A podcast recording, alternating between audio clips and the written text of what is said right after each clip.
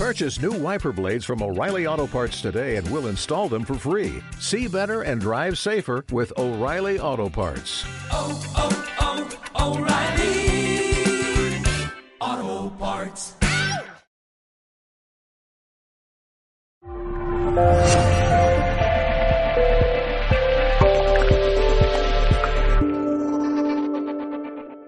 La ignorancia. Fijaros que esta es muy importante y, es la primera porque tiene su sentido. Eh, una de las características que tiene eh, el ego y el programa y la mente es que cuando algo se nos mueve, cuando el alma aprieta y la esencia te dice, oye, que esto sería bueno trabajarlo y esto, esto que te ha dicho esta persona y no le has contestado como tú sentías, ¿por qué no lo, por qué no lo has hecho? ¿no? Esa es nuestra esencia que nos está hablando. ¿no? ¿Qué le pasa al ego? Al ego mm, le gusta poco investigar mm, y más cuando sabe que tiene que mirar profundo hacia un sitio. Lo que sí os quiero reconocer es que ya vosotros, por el hecho de estar aquí, estáis trabajando esta turbulencia. ¿De acuerdo? Luego veréis cuál es el antídoto.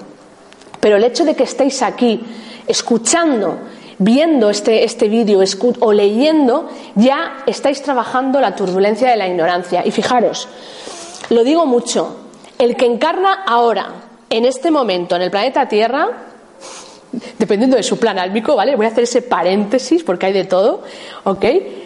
Hay que ser muy merlucillo ya, ¿eh? Hay que ser muy porque hay mucha información. O sea, estamos en el momento con más información a nivel planetario. Es decir, el, el mundo de Google, o sea, bueno, Mindalia con, con lo que nos puede, lo que nos proporciona en sus vídeos, es decir, quien, quien, quien esté en ese proceso de despertar, ok, y no conecte con saber un poco más, a ver, que es muy respetable y se puede hacer, pero quiero, sí, sí, por supuesto, pero quiero que entendáis la idea, ¿no? Es decir, si os, la idea de, de querer buscar, de querer saber, ahora hay mucha información.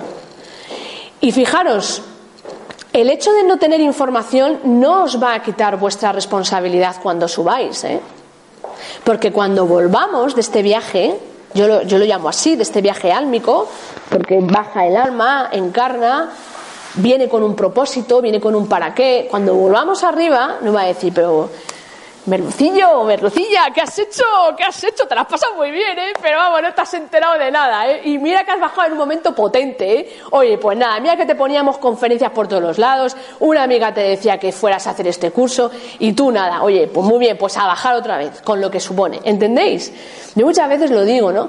Y, y- y este momento es espectacular porque también conlleva el discernir, el discernir, porque es verdad que hay mucha información, pero el corazón y vuestro sentir siempre os va a colocar allí donde tengáis que estar.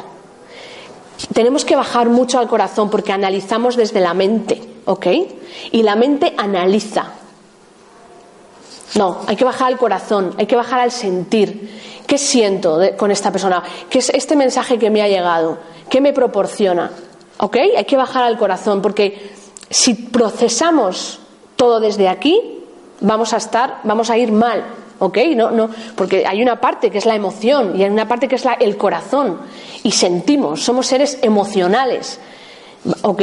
Y, es fundamental que desarrollemos la emocionalidad. Y para eso hay que bajar al corazón y permitirse sentir, vale, pues conecto con esta información, sí, me resuena. Vale, ok, pues me quedo con esto, con lo demás no, no me interesa, no pasa nada, no lo juzgo. ¿Vale? No hay, que, no hay que cargarse a los mensajeros, hay que quedarse con los mensajes, porque hay mensajes espectaculares y cada uno, en su momento en el que está, porque cada uno estáis en un proceso evolutivo diferente, va a recibir y va a tomar aquello que necesita. ¿Ok? Así que al loro con la ignorancia, ¿de acuerdo? No paséis eh, durante esta encarnación, yo eso al menos os lo sugiero, sin, sin ser personas que busquen, ¿no? que quieran tener información, si sentís esa llamada a leer, a formaros, ¿no? O sea, decir, yo que me dedico fundamentalmente al desarrollo personal, a nivel personal y profesional, eh, mm, la felicidad, la gente busca bienestar, la gente busca felicidad. Si quieres felicidad, conócete bien. Sal de la ignorancia, haz un buen proceso de autoconocimiento, pero hazlo para toda la vida, ¿ok? Esto no es lo hago, bueno, puedes hacer una formación, puedes hacer un proceso, puedes hacer, puedes vivir, pero, pero permítete observarte porque ahí está la felicidad. La felicidad la llevamos nosotros dentro de nosotros, no la da ni el dinero, no lo da todo eso. El dinero es un acelerador y es una energía y si estamos, si estamos bien colocados llegará. ¿Entendemos esto? Pero realmente, si queremos ya trabajar esta turbulencia de la mente, ahí hay una llamada a salir de esa zona de confort, a nutrirse, ¿ok? A nutrirse, porque hay mucha toxicidad en el ambiente. Es decir, ¿esto que estoy escuchando me, me nutre? ¿Esto que estoy escuchando me aporta valor? Sí, ok. ¿Bueno para mi mente? Sí. ¿Me sube la energía? Sí. ¿Me la baja? No. ¿Ok? De la misma manera que no comeríamos cosas que sabemos, ¿verdad?, que nos van a hacer daño, pues con la mente y con el ego hay que hacer exactamente lo mismo. Porque el ego se nutre, ¿ok? El ego es ese programa que si yo le doy toxicidad y películas de miedo y, conversaciones tóxicas y juicio continuamente, se nutre. Más juicio, vale, pues venga. Luego voy a poner a freír a la siguiente. Y luego ya a mi cuñada. Y después de mi cuñada, ¿quién viene? ¿Que nos hemos dejado alguno? Ah, no, me he dejado a mi tía Pepita, que, no, que la que me hizo hace dos años se la voy a devolver. ¿Entendéis esto? En ese momento, toma de conciencia. Warning, warning, estás alimentando a tu ego. Y luego luego se pone así, se pone grande, porque claro, como quiere llevar la razón, ¿entendemos? Y ahí ya hemos perdido el centro, ya no está el amor, ya no está la esencia, vuestra, vuestra mejor versión se ha pirado, la habéis echado directamente, porque además hacemos eso. No, no, yo me pongo aquí porque yo tengo la razón y echamos nuestra mejor versión que la mandamos a la pobre, vamos, lejos, lejos, ¿no? Estamos aprendiendo, no pasa nada. Yo soy la primera que también estoy ahí. Lo importante es tener esa toma de conciencia, ¿ok? Bien, pasamos a la segunda, el apego. Bueno, esta es espectacular.